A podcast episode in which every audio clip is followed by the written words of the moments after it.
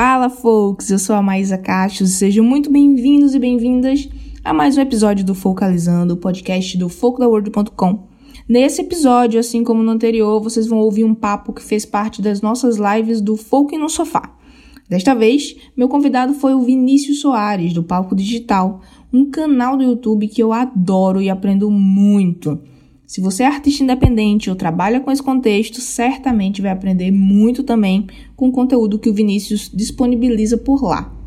Nesse papo, como vocês viram no título do episódio, nós falamos sobre o que fazer com a música nesse período de quarentena. É hora de lançar coisas novas ou não?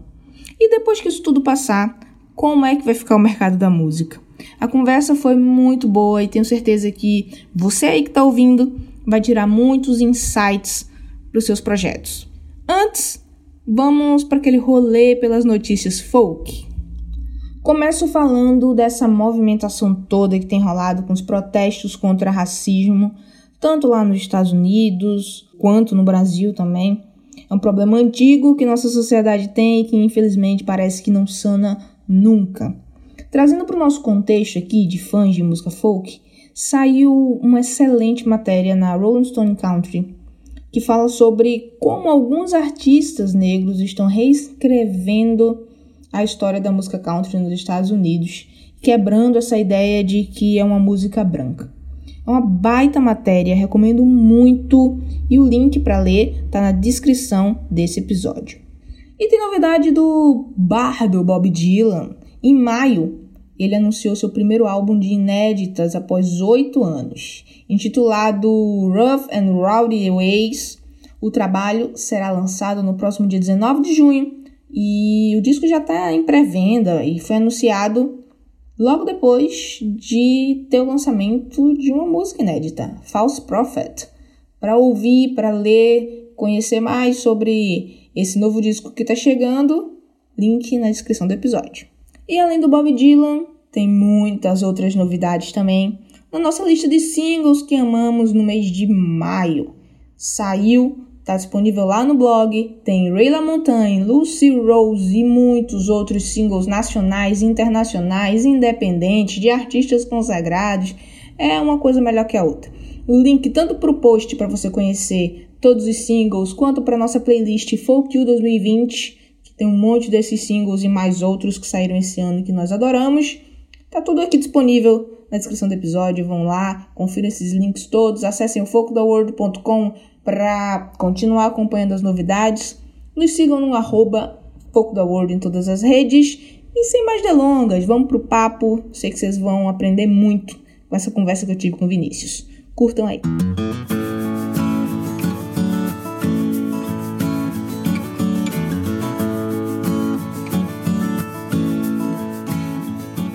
Agora sim. Foi, né? Agora foi.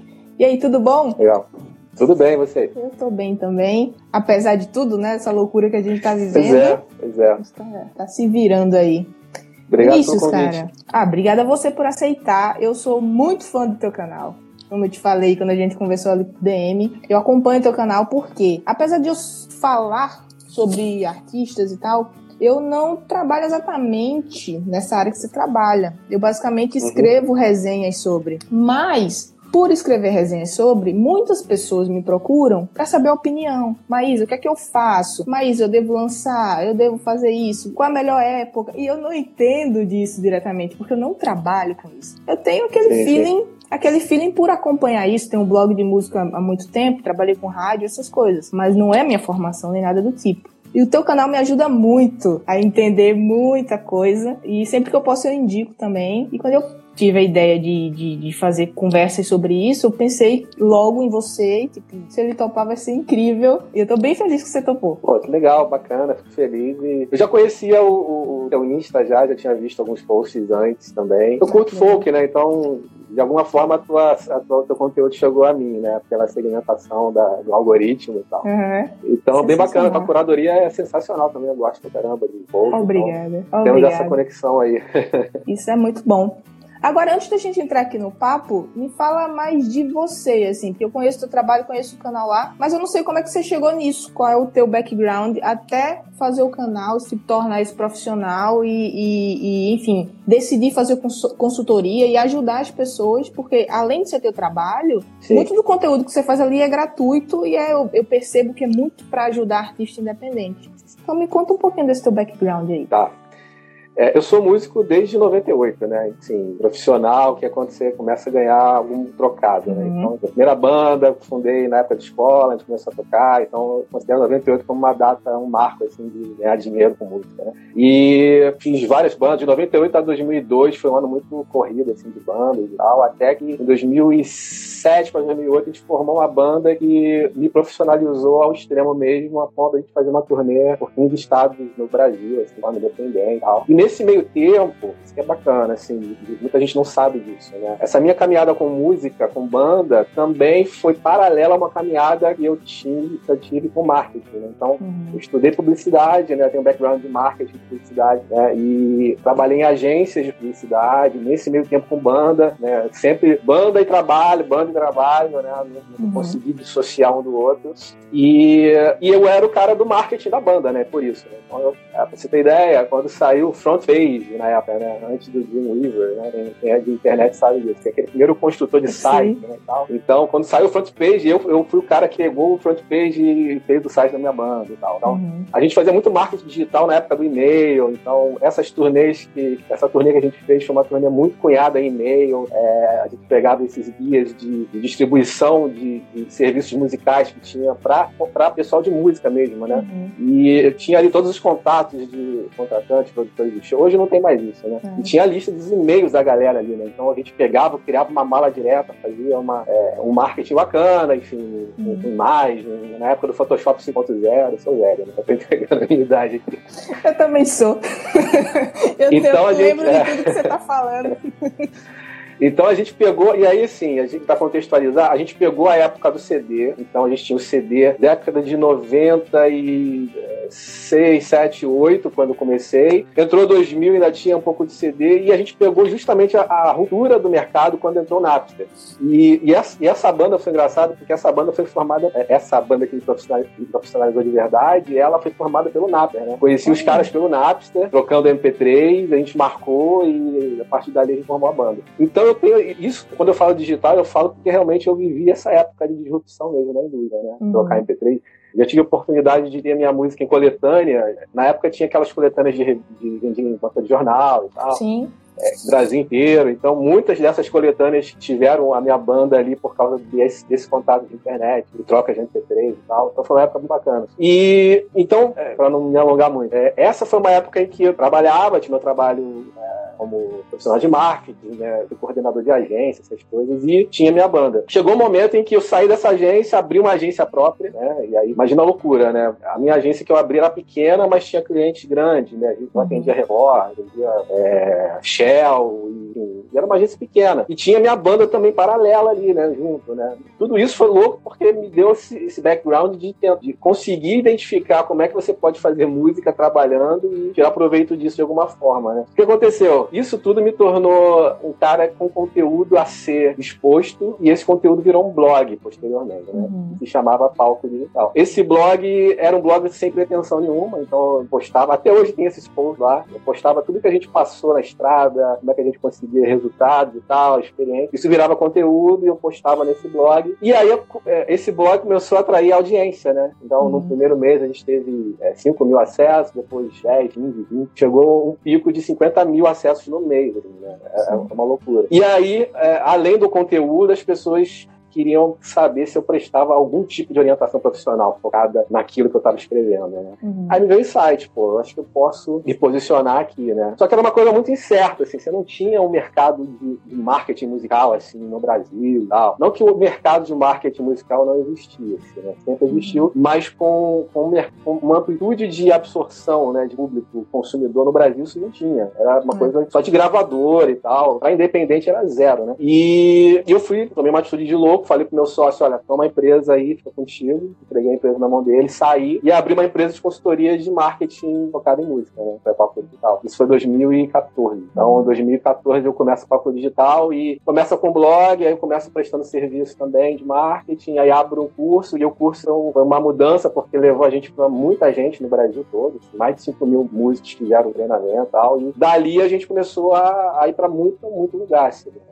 Mercado de música rodo praticamente independente conhece. Então, uhum. é, foi bem legal e está sendo, né? Então hoje continuo né? E, e, faço o que eu gosto, né? Isso que eu sempre falo quando me perguntam foi por que, que você saiu de uma agência e formou uma agência de música e tal? Porque música é, é o DNA, eu sempre quis ficar, sempre trabalhar com isso, nunca pensei uhum. em fazer outra coisa. E, se não fosse propósito, naturalmente ficaria onde eu estava, mas Sim. isso realmente sempre me puxou mais, né? É. É, e hoje, graças a Deus, a coisa está rodando, tá e continuamos na batalha, né? Música é, é, batalha todo dia. Né? Isso é verdade. E, e, cara, é muito perceptível isso de você, que você é, fala que é músico, você entende muito de música, dá pra ver lá, que você é muito antenado nas coisas de marketing. Então agora eu entendi que você fala muito de métrica, você fala muito de capital Sim. social, são coisas super importantes e que eu vejo que muitos músicos brasileiros ainda não atentaram para isso. Fora eu vejo mais. Eu vejo muito, eu recebo muito material de músico independente, principalmente principalmente do Canadá, e eles estão anos luz à frente, assim, dos brasileiros. Total, total. É. Tu acha que com essa, essa onda que a gente tá vivendo agora da pandemia, que as pessoas estão começando a se voltar pro digital, vai acontecer algum movimento aí no Brasil que as pessoas finalmente vão atentar para isso, mesmo depois, quando a gente voltar a fazer show e essas coisas presenciais? Tu acha que vai ter mais investimento em digital? Olha, eu falo que vai, não porque o músico vai tomar consciência, eu queria, né? Uhum. Mas porque ele vai ser obrigado a isso. Né? O comportamento do público vai mudar, isso não tem como fugir. É, já se fala que festivais só vão voltar em 2021, né? Nem 2020 mais, nem setembro. Uhum. Só 2021 e mesmo assim com controle e tal. Então, 2020 para show ao vivo é uma coisa que eu, sinceramente, aconselho a artista a esquecer. Você não passa. E eu tava, eu era um cara que há uma semana atrás estava super engajado, super motivado com isso, né? Tem muito amigo meu que é produtor de evento, uhum. mas eu já tô vendo que o cenário não é bem esse. Né? Então, é, além desse fator, se tem um fator mudança de comportamento. Assim, as pessoas, imagina só depois que, vamos supor que acabe a pandemia amanhã, né? E aí você fala assim, olha, tá liberado, vai ter show do Coachella, vai ter show do. As pessoas dificilmente vão ter segurança de ir para um festival, de um show, né? E tranquila, com 5 mil pessoas ali. Então, é, isso já está gerando na audiência, inclusive até postei uma, uma pesquisa que saiu, é, mapeando como as gerações é, Y, a Z e agora não lembro agora a, a outra. Hum. Elas estão reagindo com a pandemia frente a, a, consumo de conteúdo e perspectivas, né? Uhum. Todas elas estão inclinadas a consumir muito mais produtos digitais a partir de agora do que produtos presenciais, todas. Entre uhum. escolher um físico e um, e um digital, ela, ela vai querer escolher o digital. Quer dizer que vai acabar acabar o show? Não, não. Você vai ter show. Mas a tendência é que você tenha uma audiência muito mais cuidadosa quanto às interações físicas e se mantenha muito mais focada em algo que dê segurança para ela. Né? Tá no DNA do ser humano, né? O ser humano ele vive e não quer morrer. Ele claro. vive para viver, né? Por mais que a gente saiba que vai morrer, a gente não vive para morrer, né? Exato. A gente quer continuar vivendo. Se ele sabe que ali existe um perigo de vida, ele não vai. Então, a tendência é que você tenha e uma outra matéria que saiu no The Guardian também, que fala da geração pós-coronavírus, está se formando também. São os uhum. pais, estão gerando crianças agora, e daqui a 10, 15 anos vão educar essa molecada com o medo que está nascendo agora do físico. Então Sim. já vão educar as crianças a consumirem mais digital do que físico. Né? Uhum. Então, o, o, o, artista ele vai ter que mudar porque o público vai mudar, não é nem por questão de cabeça ou ah, eu, eu, se ele quiser fazer música, ele vai ter que ter um pé assim no físico, vai continuar tendo interação física? Vai. Vai deixar de fazer show? Não. Vai estar perto do, do público? Sim. Isso vai ter valor sempre. A gente é ser humano, não tem como tirar isso da gente. Uhum. Mas o digital ele vai estar, na minha concepção, com a mesma mesmo valor. Vai estar no mesmo uhum. patamar. Assim. Vai ser muito difícil que você não ter esse cenário depois que acabar essa pandemia, essa, essa loucura que a gente está vivendo. Né? É. Mas antes de a gente falar mais sobre o futuro, vamos falar sobre presente. Eu estava vendo teus últimos vídeos e, e, e e casou bem com a coisa que eu tô passando, assim, de muitos e-mails e mensagens de artistas perguntando agora, o que é que eu faço? Eu tenho música pronta, eu tenho clipe pronto, eu lanço, eu não lanço. Eu guardo para quando isso passar. O que, que, é que tu acha disso? Porque assim, eu vi, eu, eu, acompanhei um pouco. Eu sei que assim que tudo aconteceu, o, a audição de streaming teve uma queda pesada. Porque Sim. as pessoas pararam de pegar ônibus e, enfim, carro, aquela coisa toda. Mas agora voltou. Meio que as pessoas estão se acostumando a estar em casa isso. e voltou a ouvir. E aí? Eu sou artista, tenho uma música. Eu, as pessoas vão ouvir minha música agora, não vão? Qual, é a tua opinião então, sobre isso? Pergunta boa. Uma coisa que eu, eu vi o, o, o, presidente da Believe, a Believe é uma distribuidora de música que distribui os grandes nomes do metal lá fora. Tal. E ele recebeu essa pergunta, inclusive, né? É hora de lançar música que é independente? O que ele disse foi o seguinte: é, existe um hiato. Por que, que deu uma queda do, no streaming logo no início da pandemia? Né? E agora tá começando a ter. Tá começando com força, né? Uhum. Porque as pessoas elas não tinham novidades até aquele momento, né? Depois que, que, houve esse boom da doença, todo mundo ficou com muito medo e todo mundo se trancou. O primeiro que começou a lançar, por exemplo, falei do The Weeknd, o primeiro Sim. cara que meteu a cara e vou lançar e já bateu tudo que é recorde já de, streaming. Ele jamais, ele falou, inclusive, que jamais faria um lançamento com tanto sucesso se ele estivesse lançando numa época normal. Então foi o que esse, o presidente da Believe falou: olha, não tem ninguém lançando, tá todo mundo com medo. Quem lançar agora tem grande chance de pegar uma audiência que tá ali, não consumindo de repente um streaming como consumia, porque não tem coisa nova. Uhum. Porque naturalmente essas playlists elas são alimentadas com muita música nova. Tem ali um equilíbrio de música nova com música que a pessoa já conhece, mas se você tem ali um, um desequilíbrio, se tem pouco lançamento, a tendência é ter uma playlist não muito interessante, né? O Spotify, principalmente, não entrega muito valor com uma playlist com muita música retida. As pessoas tendem a não ouvir. E se você tem ali uma estratégia de lançamento para esse momento, você vai entrar no lugar de um grande que não lançou agora, né? Sim. E o algoritmo, e aí falando de tecnologia, você tem os algoritmos privilegiando música nova, né? Spotify principalmente. Você tem uma música nova chegando, é conteúdo fresco que o Spotify vai pegar de alguma forma, e se for interessante para aquela playlist ou para aquele outro canal, ele vai acabar colocando. Então, eu, o que eu digo, ah, deve esperar ou deve lançar agora? Se for esperar passar, sinceramente, você vai esperar muito tempo. É. E, e, aí entra uma situação que eu até compreendo, né? Alguns artistas me falam, pô, Vinícius, mas a minha música está muito ligada a show. Eu, eu, eu, fiz um projeto de 12 faixas que eu quero lançar porque eu quero fazer show com essa música. Aí é outra situação, né? Não vou falar para esse cara lançar. Mas é uma canção que você, é, você tem um, um, potencial digital nela, você quer explorar o alcance digital nela, eu não vejo por que não lançar agora. Né? Uhum. É um momento para se fazer isso.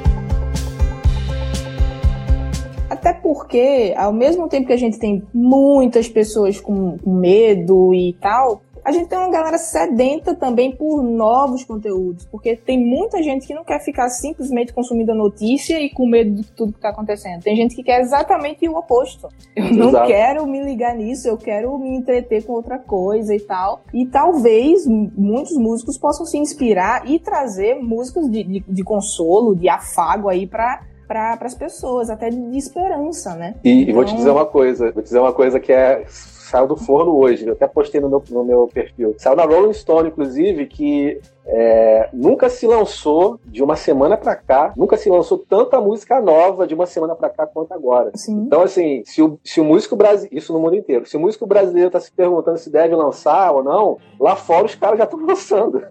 já estão lançando pra caramba. Então, assim, é, é, óbvio que você deve observar o que eu falei aqui. Se a música está dentro de uma estratégia onde o físico é importante, você tem que pisar um pouco. Você investiu pesado e tal, e o físico é importante, não vai chutar um pau da barraca. Mas se o digital é o 100% que tem de retorno de audiência, esse é o momento, né, na minha, na minha visão. Uhum. Sim, sim.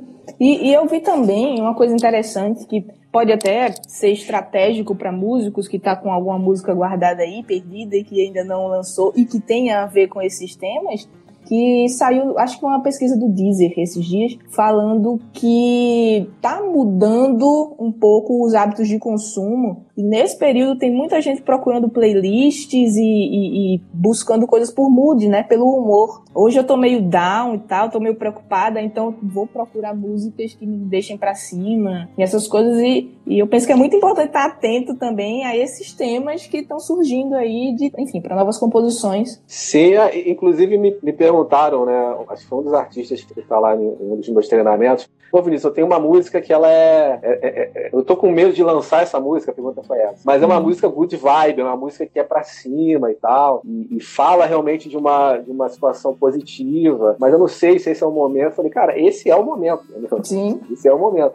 E aí, por que, que eu, eu tô falando muito do The Weeknd? Porque assim, o The Weeknd é, é tudo, tudo o contrário que você poderia imaginar. O disco do cara é todo dark, assim, né? apesar de ter músicas... Melancolia pesada. Total. Ali. Assim, a gravadora já tinha falado para ele, não lança porque você vai dar um tiro no pé e vai se ferrar. Tá? Tua imagem, não só tua, o lançamento vai ser ruim, a tua imagem vai ser prejudicada. Ele lançou e tá sendo um sucesso. Então, assim, se o cara fez um trabalho que é totalmente fora da realidade e não, não indicado para esse momento, né? Eu acho que serve como parâmetro pra gente analisar e pensar duas vezes lançar ou não. Né? É, isso é verdade. Um, um, uma outra coisa que eu tô vendo acontecer muito, eu queria saber a tua opinião, se tu acha que isso é, é arriscado ou não. Eu tô vendo muita gente nesse período criando apoia-se, que cante, essas coisas todas. E uma das coisas que eles estão fazendo é vendendo ingressos futuros. Tipo, você me dá uma grana ali e no futuro você pode ir para um show meu. Cara, isso não é muito arriscado nesse período que a gente está agora, não. É, eu acho arriscado e é uma estratégia que as empresas, inclusive, estão tomando agora, né? Você tem empresa agora que não pode vender, está vendendo voucher de um produto para daqui a. É perigoso, porque você não sabe quando que vai ter e se tiver, uhum. entendeu? Agora, uma coisa que é, que é bacana é você ver pessoas criando produtos digitais, entendeu? E eu tô vendo uma galera fazendo isso. Uhum. E produtos de consumo imediato, né? Por exemplo, você falou do Apoia-se, tem o Scalene que criou o Apoia-se agora, chamado é, Respirando na Quarentena. O Apoia-se hum. Scalene. Você assina lá o Apoia-se, paga uma quantia por mês, você tem direito às lives exclusivas da banda, você tem direito à aula de music business com o, o Tomás, né, da, da, da, banda, você tem aula de guitarra, você tem um monte de coisa, um produto completaço, e assiste TV com a banda, aquela coisa, aquele hum. produto para fã mesmo, né? Sim. Você paga o valor por mês e a, a meta deles é chegar a 3 mil reais por mês né, nesse produto. E já está rodando, acho que já bateram até a meta, inclusive. Quer dizer, é um produto que não está ligado a show, está ligado ao digital, entendeu? Uhum. E, sinceramente, eu acredito que a partir de agora vai ser um tipo de produto que vai compor a, a, o line-up, vamos dizer assim, de, de produtos de uma banda. Vai ter show, vai ter merchandising e vai ter que ter um produto digital também agora. É. E é o que já está rolando com a Scalene, tá bem legal a, a, ação deles. Não é aquela ação, olha, a gente está sem show, precisamos de dinheiro. Uhum. Não, tá aqui um valor que eu estou entregando para você, olha só o que tem aqui, você paga e, e, tem um adendo ainda, que é 15% da receita vai para uma ONG que está ajudando pessoas carentes né, nessa época de coronavírus. Então, é uma estratégia perfeita todos os ingredientes para fazer um produto campeão aí, já é, né? Uhum. E eu, sinceramente, acho difícil o Scalene deixar esse produto de lado quando acabar. Ele deve remodelar o produto e vai, vai seguir, né? É. E é o que eu recomendo, né? Você tem que focar hoje no digital, assim. Tem um pé no digital, e, e é o que eu sempre falo, assim. O digital, ele, ele era visto como um apêndice do físico, né? Então, ah, vou fazer um show, então vamos fazer uma divulgação digital, carro do show, né? Uhum. Vou lançar um disco. Ah, vamos colocar no streaming, mas a gente vai fazer mil CDs para vender no show também, porque não dá dinheiro. Sempre é essa conversa, né? E por que, que não dá dinheiro? Porque a gente não tinha atenção virada pro, pro digital. Agora, a gente está com o canhão voltado, a tendência é que você tenha mais consumo e a receita aumente também. Né? É, e, e, eu tô vendo muito também é, músicos se redescobrindo nesse cenário aí, mais ou menos, do Scalene. Gente fazendo live sobre composição, gente fazendo live sobre, enfim, fazendo cursos. Vou dar aula de banjo, de violão, de gaita, de não sei o quê. Então eu tô percebendo um novo lado de empreendedorismo, posso dizer assim, dos músicos, percebendo que não é só ser músico, não é só tocar, não é só fazer show, tem muita coisa ali por trás e é uma coisa positiva. Eu acho positivo, pelo menos, que eles comecem a fazer isso, não só para eles, porque abre a cabeça dos músicos para outros produtos, né? Como também para o público, porque, cara, uma coisa sou eu aprender violão ou banjo com qualquer professor, outra é o músico que eu gosto me ensinando. Então eu vejo total, aí total. uma abertura gigante de, de negócio mesmo, assim. Cara, pensa aí, você que é músico, montar um curso para o teu público. Isso é fenomenal. É, e uma coisa, por exemplo, de repente o artista ele olha para si e fala, pô, mas eu só sei tocar, eu não sei fazer alguma nada, eu, eu sei tocar, mas não sei ensinar. Mas de repente você tem alguém que é um especialista numa área, você pode fazer o que a gente está fazendo aqui, uma live com o cara e junto com esse cara vocês criarem um produto e vender esse produto, entendeu? Uhum. Você tem ali a tua audiência que te, te, entrega ali uma carga de valor, acredita em você, e você transfere esse valor para o especialista. Por exemplo, a Anitta está fazendo isso. A Anitta está fazendo as, as lives dela no Instagram, criou o canal do YouTube dela. Ela não está vendendo nada ainda, mas está criando o que eu chamo da segunda moeda. Né? Você tem a moeda financeira e a moeda social. Uhum. Ela está se posicionando socialmente para um público que é totalmente fora da curva do que ela já tinha falado. Né? Então você vê ela dando aula de ela um professor de francês, dando aula de francês, ela ia pegar a audiência dela como assim? Essa audiência como se não fosse um professor de francês ali, né? Exato. E tu, você acha que ela não está pensando posteriormente em lançar alguma coisa para essa galera mais nível classe B e A ou C, não sei? Claro uhum. que tá, né? Mas ela está construindo essa, essa base com essa oportunidade. É, isso que você falou é muito massa, tem a ver com, com aquilo do capital social, que é nem, nem tudo, na verdade, que os artistas forem fazer e criar agora vai ter um resultado agora. Então, isso de, de, de, capital social é muito importante, esse conceito, para que as pessoas entendam que agora eles podem acumular muita gente, né? criar uma comunidade, terem fãs aí que vão estar tá dando esse suporte, vão estar tá acompanhando qualquer outra coisa que ele venha fazendo futuro. Eu queria que tu falasse um pouco dessa importância de capital social. Eu sei que você fala bastante disso lá no, no, no canal do YouTube, mas talvez tenham pessoas aqui que ainda não entendam muito disso. Sim, é. Só, só para te tirar um pouco do termo técnico, assim, capital social é você aparecer para uma audiência que não te conhece e ter a confiança dela. Então, pessoas acreditam em você porque te conhecem a partir daquele momento, né? E as lives, que tanto se fala, pô, live, live para lá, live para lá, colar, é isso. É você trazer um público que não te conheceria se não fosse esse evento e parte. A partir desse momento, tá conectado a você. E isso é valioso porque nesse momento você não pode, de repente, você não vai vender, não vai ter uhum. uma receita financeira. Mas daqui a um mês, dois meses, você pode oferecer alguma coisa e ela vai comprar não é porque o teu produto é bom e tem que ser bom, mas não é só por isso, é porque você foi comprado antes, entendeu? Quem compra você, compra o teu produto. E quando você gera essa conexão, as lives servem para isso, né? Por que, que esses caras sertanejos da vida estão fazendo live pra caramba, alcançando milhões? Porque a real, a real, a real, ninguém, pouca gente fala isso, só o Dudu Borges fala isso, mas a real é que o sertanejo está super saturado, é verdade. Pode estar tá estourando no streaming, pode estar tá fazendo o que for, mas a, a verdade é que o, o, o nicho sertanejo está começando a ficar saturado, tem dupla que não está mais ganhando o que ganhava, e esses caras querem garantir um público para quando terminar essa quarentena, fazerem uma turnê, fazerem shows e terem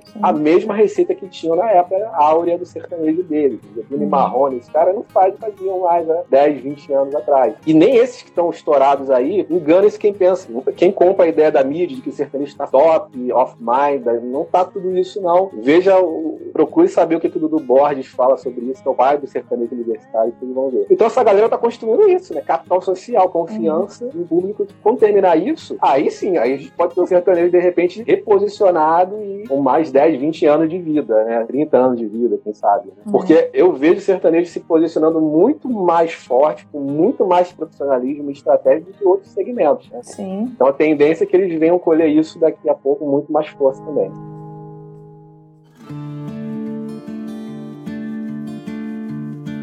É um mercado muito estruturado, o mercado sertanejo, né, cara? Eles sabem o que estão fazendo. Tem, tem profissionais de marketing ali, tem estratégias muito bem feitas que outros, outros estilos brasileiros não têm. Falta muito isso daí. Sim. Mas tu tocou no assunto aí que eu, que eu queria falar também, que é essa questão das lives, porque eu acho sensacional. Cria capital social, tem interação com o teu público, você não fica parado, mas ao mesmo tempo eu tô vendo muita live sem pé nem cabeça, assim, eu vou fazer uma live por fazer, não se preocupa com o cenário, não se preocupa com conexão, às vezes a pessoa começa a live, cai a live, e isso acaba refletindo também nos resultados, né? É, eu acho que fazer uma live por fazer é, é a mesma coisa que você fazer um show sem estar de olho na bilheteria, por exemplo, né? Ah, só quero uma oportunidade para tocar. Não, a live você tem que ter, e aí eu trago esses dois parâmetros, né? O parâmetro social e o financeiro, né?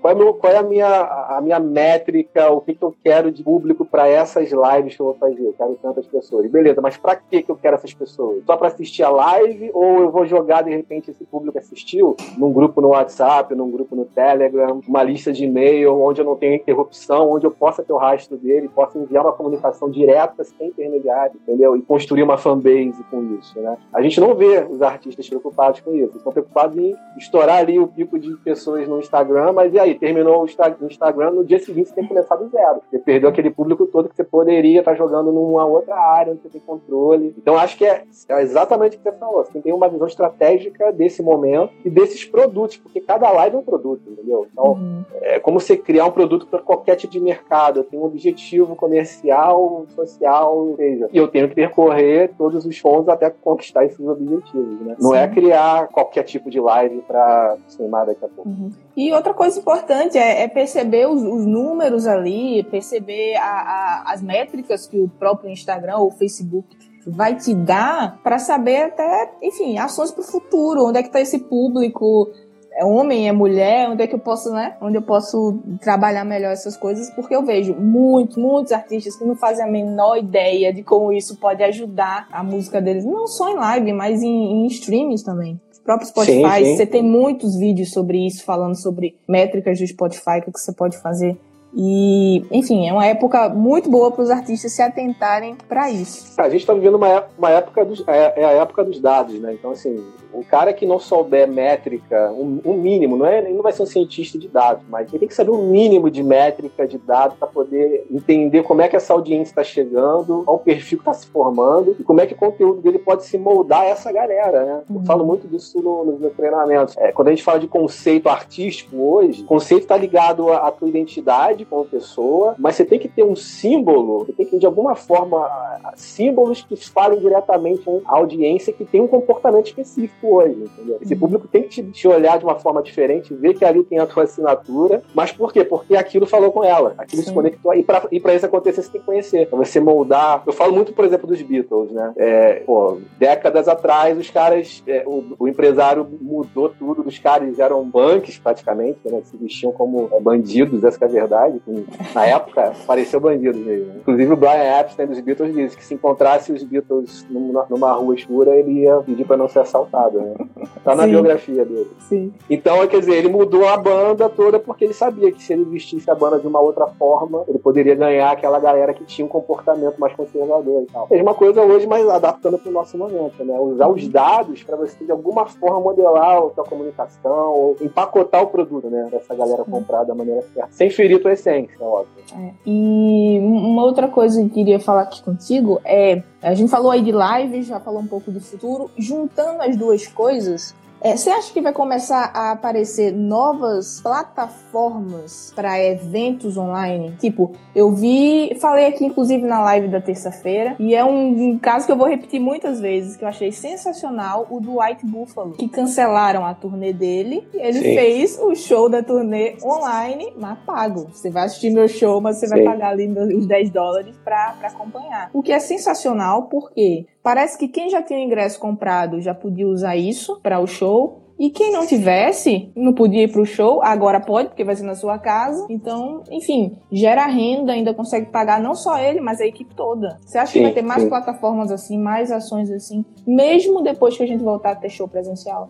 Sim, é, inclusive, o, sei quem está falando aí da Sounddeck, né? Sounddeck Live. O Gabriel existe, aqui. É, já existem plataformas, porque a tecnologia já está aí. Essa, uhum. essa é uma verdade. O que vai acontecer é, e aí uma coisa que eu, eu acho que é tendência. Quando a gente começar a ver esses grandes festivais criando produtos digitais, porque é o que já está acontecendo, não é papo de futuro, não. Já estão já uhum. modelando tudo para em 2021 você ter um produto digital de, grande, de grandes festivais. Aí você vai ver essas plataformas se estruturarem, porque a estrutura hoje não é ainda é, uma estrutura que beneficie, por exemplo, um cara independente de todo mundo, por exemplo. Né? No Brasil, dificilmente você vai encontrar uma plataforma brasileira que tem um sistema financeiro integrado em real, que você consiga, entendeu? Pagou o ingresso. Você tem que sempre fazer integração, tem que integrar um monte de plataformas, aí uhum. você, faz o Frankenstein para poder fazer o show, né? não tem uma coisa junto. Vai acontecer que com, com essa debandada que é o que vai acontecer de produtos de festivais, você vai ter mais estrutura. E aí, uma plataforma vai, vai,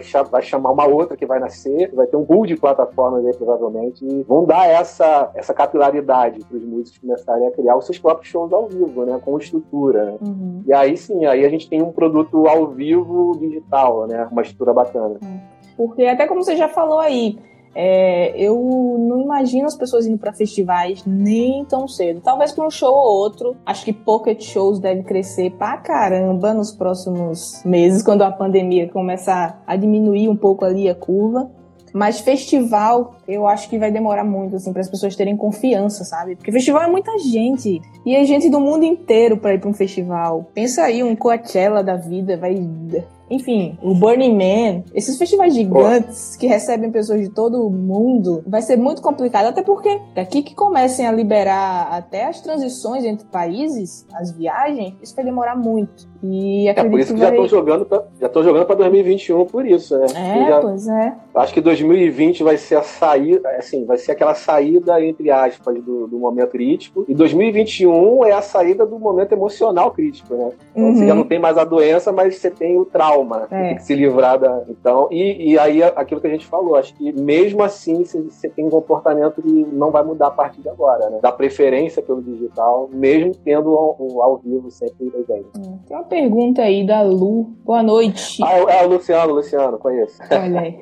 É o Lu, gente, eu só vi os cabelos, Lu. Luciano tem uma, uma banda não, mas dá pra. Luciano tem uma banda de reggae demais, né? Uma banda, de... banda positiva. Tá perguntando aí, o independente dentro dessa estrutura do festival digital, de que forma vocês pensam?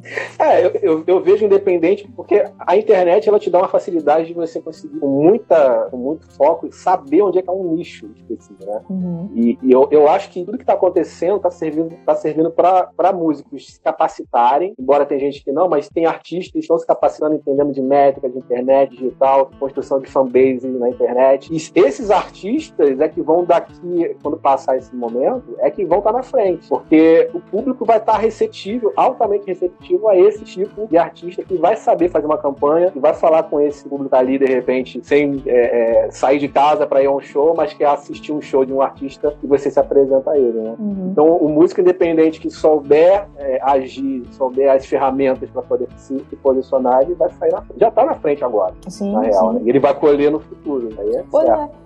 Esse é, é um período de dificuldade, mas também é um, um, um período de oportunidade para que os artistas é, vai lá, estuda, pesquisa, tem muito material bom. O teu canal é um desses materiais assim que eu acho incrível, muito completo, tem muita dica de muita coisa para que ele Legal. aprenda, porque assim é, eu acho que é até mais fácil de gerenciar seu público se você é independente. Se você fechar ali direitinho a tua estratégia, eu vou atingir esse público aqui, depois esse aqui. Vai devagarinho, mas vai fazendo bem feito, sabe? Porque eu vejo que muitos músicos não sabem mandar release, não tem um pacote de release, não tem texto, não tem bio em Facebook. Esses dias eu recebi um material, eu recebo muito assim, é, material para apreciação e um link. E aí vem outra pessoa que me manda um kit, um press kit completo com foto, com release, com os links, todo disponível para não sei o que, meu número, meu e-mail. Cara, quem é que você acha que vai se destacar?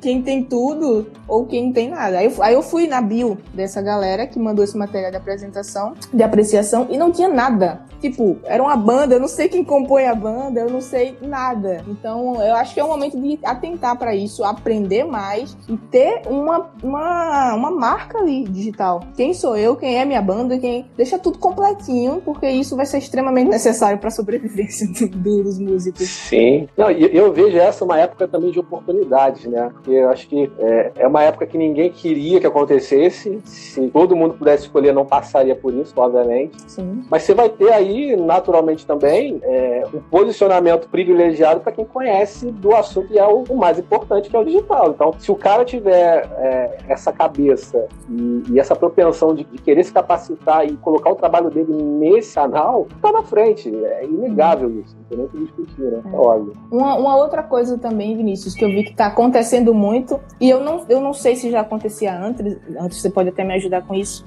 É, são, eu vi que tá rolando muitos fundos. A Apple Music liberou fundos para é, selos independentes. O e, próprio ECAD, o ECAD é, liberou Sim. uma grana e antecipou uma grana. É, eu acho que vai mexer muito com o mercado musical e talvez até essas questões de, de investimento em artistas, não sei o quê. Você acha que vai causar alguma mudança depois disso, nesse sentido econômico, assim? Eu não sei se, não sei se a mudança seria no caso de, de ter empresas como essas grandes investindo. Elas, elas, elas, estão se descapitalizando investindo porque elas sabem também que o artista independente, né, que é o que está rodando, fazendo. Na verdade, a real verdade é, é o seguinte: se você pegar as distribuições independentes né, e o quanto que esse bolo todo gera de receita no streaming é muita grana. Entendeu? Se esses independentes falirem, nunca mais colocarem música na plataforma, vai ter uma queda drástica nas plataformas. Então, elas já estão olhando lá na frente, entendeu? Uhum. Vamos dar uma grana para essa galera não se desmotivar continuar produzindo, porque a gente depende também dessa receita. Então tem esse olhar capitalista mesmo, não tem jeito. Agora, eu acho que é importante, é solidariedade também, óbvio, entendo que existem empresas com esse olhar também, mas eu, eu acho que não, não vai ter um incentivo, de repente, num ah, um investidor que vai, é, de repente, agora, com essa situação, vai começar a botar mais grana. Eu acho que não. Mas você vai ter artistas com um olhar mais, mais denso para a oportunidade que o digital vai gerar, e de alguma forma você vai atrair investidor com isso, com a oportunidade que você, de alguma forma, cavou Né? Por exemplo, cansei de ver artistas que, que foram a feiras internacionais e por terem um projeto que englobava do, do, da criação de um álbum até a venda de produto de merchandising, tudo isso mapeado ali, o cara arrumou um investidor por isso, por essa mentalidade, né? Então, uhum. teve uma, um investimento, um aporte financeiro para o projeto dele violar. Eu acho que é o que vai acontecer. A gente vai ter artistas agora começando a ter uma estrutura mental possibilite pensar a música com essa grandeza, né? De não só tocar para receber um trocado mercado, mas tem um projeto de carreira que ele pode, pode apresentar e atrai também investidores, é, empresas parceiras para viabilizar aquilo. Né? Aí sim, aí eu acho que vai ser uma época. Porque na, na verdade é o que falta hoje. Você tem empresas, sem brincadeira. Quem vai a feiras de música, né, que tem o momento do pitch, do, onde você tem investidores que investem em projetos, vê isso claramente. Tem, tem empresas que estão, agora provavelmente não, mas empresas que tinham grana para investir em artistas, não investiam porque não viam ali no, naquele projeto um projeto pudesse dar receita, pudesse trazer um retorno para eles. Uhum. Porque eu não tinha um artista para cabeça, né? É, entendendo que a música dele é uma corporação, a, a, carreira dele é uma corporação, ele é uma empresa. Se ele entender isso, ele cria um projeto e de alguma forma ele vai atrair interesse. Isso é verdade. O Bruno mandou aqui a live é a primeira opção, mas ainda acho que não é isso. O que vocês acham? Acho que a gente já falou um pouco disso aí, Bruno. É uma opção, mas tem outro, tem muitas outras opções aí também. E... Inclusive, eu tenho um curso, eu tenho um curso gratuito que se chama Música e Receita Digital. Já tá no ar? É... Eu vi que tava para sair, tá mas já tá no ar. Tá no ar, é, é música e receita.palcodigital.com.br. Se quem quiser pode entrar lá. Só se cadastrar. A gente está liberando as aulas por semana, tem duas aulas já lá. Então, nesse curso, a gente gente fala exatamente de criação de produtos digitais. Uhum. Né? E não é só a live, a live é um, dois produtos, e mesmo assim não é um produto de, de, receita, onde você vai ter a grana na hora. Ela instiga a receita, né? A gente fala com detalhes lá. Então uhum. tem uma uhum. série de, de opções que você pode ter para poder ter receita realmente. Uhum. Ah, o Luca tá dizendo que tá assistindo. Né? Já tá assistindo. Eu, eu vi lá, eu tava vendo. Tem uma, uma, Você fez uma live esses dias? Tem um vídeo gigante lá, de uma hora e meia, eu acho. É, isso, isso. Pronto, eu vi os comentários do Luca lá. O Luca é um dos caras que é muito, muito aplicado. Assim. A gente já trocou alguns e-mails. Muito bem, Luca. Sucesso, viu, meu filho? é, a Line, Line, Line, não sei, desculpa é, perguntou aqui dos investimentos, mas disse que a gente já respondeu, a questão é. dos investidores. Ah, o Ramone aqui tá dizendo que a live é muito boa, bom papo, que bom que vocês estão gostando. É, tá quase na hora de acabar aqui, eu ainda tenho tanta pergunta para te fazer, eu tenho um roteiro gigante aqui do meu lado. Vamos caminhar aí pro final. Você pensa, além de tudo isso que a gente já falou aí, lives, plataformas pagas, é, enfim. A gente não chegou a falar, mas eu acho que eu vi um dos teus vídeos também que tem um pessoal que está se juntando para fazer canais de, de conteúdo em conjunto. Sim, sim. É... Tem, uma, tem uma iniciativa que lá fora tá rolando muito, né? De você ter os coletivos digitais agora, né? E é, de repente, você tem uma pessoa ali, um cara que tem 30, 40 mil inscritos, entendeu? No, no uhum. canal dele, e ele usa essa audiência para potencializar outros canais menores. Então, tá rolando muito isso lá fora. E aí é, a dinâmica é, é, muito em cima de live também. Então você faz a live no canal maior, um hangout com 5, 6 pessoas. Nesse hangout, cada um vai recomendando seu trabalho e tal, vai fortalecendo, né? Hum. Então lá fora tá rolando isso bastante. Uma coisa que a gente pode importar pra nós. Sim, sim. Esses dias eu tava vendo, eu acompanho muito os compositores de Nashville, porque eu acho que é um mercado muito legal Pra caramba. E, e, é, assim, eu, eu vejo também os, os compositores do, do pop country lá, que é como o nosso sertanejo, né? Não é que eu curta a música, mas eles têm uma estratégia perfeita lá. Sim. Eles estavam, eles criaram uma espécie de, de comunidade de compositores lá para essa época do Covid e, e, é uma plataforma super legal. Se você precisa de ajuda financeira, se você tem grana para ajudar financeiramente, é uma coisa eu não vou lembrar o nome agora. Depois eu, enfim, depois eu conto aqui pro pessoal de alguma forma. Mas eu achei sensacional, porque são ações que estão acontecendo ali para os próprios músicos se apoiarem, que é uma coisa que o Brasil também pode aprender. Porque às vezes é tão ego, né? Porque a artista tem muito ego. E às vezes rolam umas tretinhas aí de, é. dessa questão de união. Mas tem umas estratégias que o pessoal tá fazendo lá fora que pode funcionar muito aqui. Aqui não, aí, né? Eu tô em Portugal. É. Aí também, é. quem sabe, né? Aqui também, quem sabe, exatamente. É, deixa eu ver aqui as perguntas mais importantinhas antes que a gente acabe aqui com o tempo.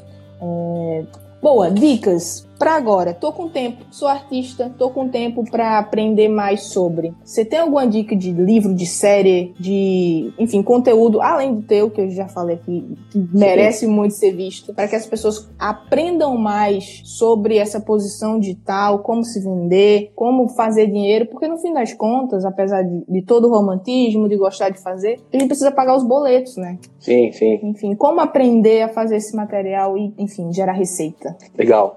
Bom, literatura, uma, um, um, livro que eu posso indicar é Marketing 4.0 do Kotler, o 3.0 e o 4.0, os dois. Uhum. Acho que vai, assim, vai dar é, um, um arcabouço geral do que, que a gente está vivendo hoje, inclusive. Né? Acho que o 4.0 é exatamente o que, que a gente está vivendo hoje. Se o Kotler fosse um profeta, a gente poderia dizer que ele estava ah, falando cara, ele exatamente é um, ele é um, tá... o mago, o mago do marketing, é, Kotler. Que ele escreveu ali exatamente o que a gente está vivendo agora. Então, o Marketing 4.0 do Kotler é um livro para você entender é, ir, ir a fundo exatamente em como você deve pensar para poder agir e a partir de então você saber o caminho a seguir, né? Acho que é a primeira coisa. É, cara, de cursos, assim, tem muito tem curso pra caramba. Acho que é focar, entender muito, muito agora de, de, de tecnologia ligada à música. Então, procure entender sobre como é que coleta de direitos autorais acontece com o streaming hoje entendeu? Como é que você consegue reter do digital, porque direito autoral é uma renda passiva e os artistas não sabem como coletar no digital. Não é a distribuidora que paga, ninguém sabe, na verdade. Se você pegar 10 músicos, sei lá, acho que 9 não sabem. Uhum. Então, entender bem como é que funciona isso é...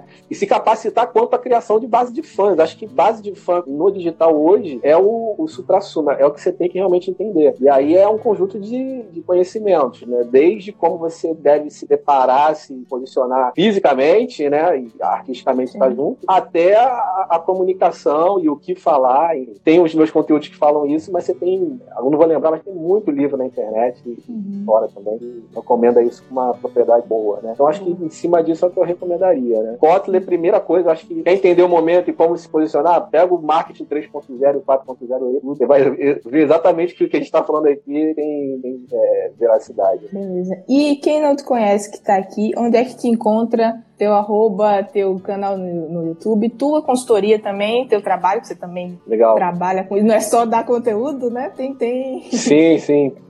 É, quem quiser conhecer um pouco mais de mim, é só digita palcodigital.com.br, já tem tudo lá, tem site, é, curso, serviço que eu faço. Ou palco digital no Google vai aparecer também, tudo tá lá. E o Instagram, esse aqui é Vinicius.palco digital, quem quiser me seguir. É isso. Muito bem.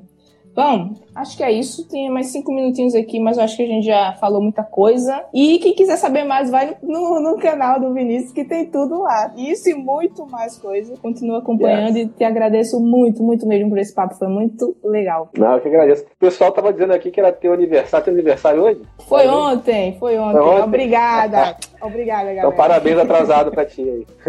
ah, obrigada. Ainda tá valendo. Legal. Então é isso. Valeu, e é isso, viu? gente. Acho que o momento é para se capacitar e quem puder se capacitar com alguma coisa, um curso mais avançado, faz. Quem não, tiver condição financeira, faz o gratuito, mas não pode ficar parado. Né? O problema é esse, né? É aprender, aproveitar tudo que tem aí e colocar em prática. Vai, vai te, testando também, conhecendo o público e, enfim, vai, vai dar tudo certo. Já já a gente sai é, dessa, mas até lá vamos pensar estrategicamente. É. Valeu, Vinícius. Um abração. Valeu, Maísa. Obrigada a todo mundo que acompanhou aí. Legal. Falou.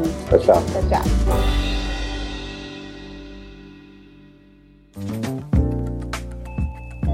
Este episódio é uma edição do podcast Nômade.com.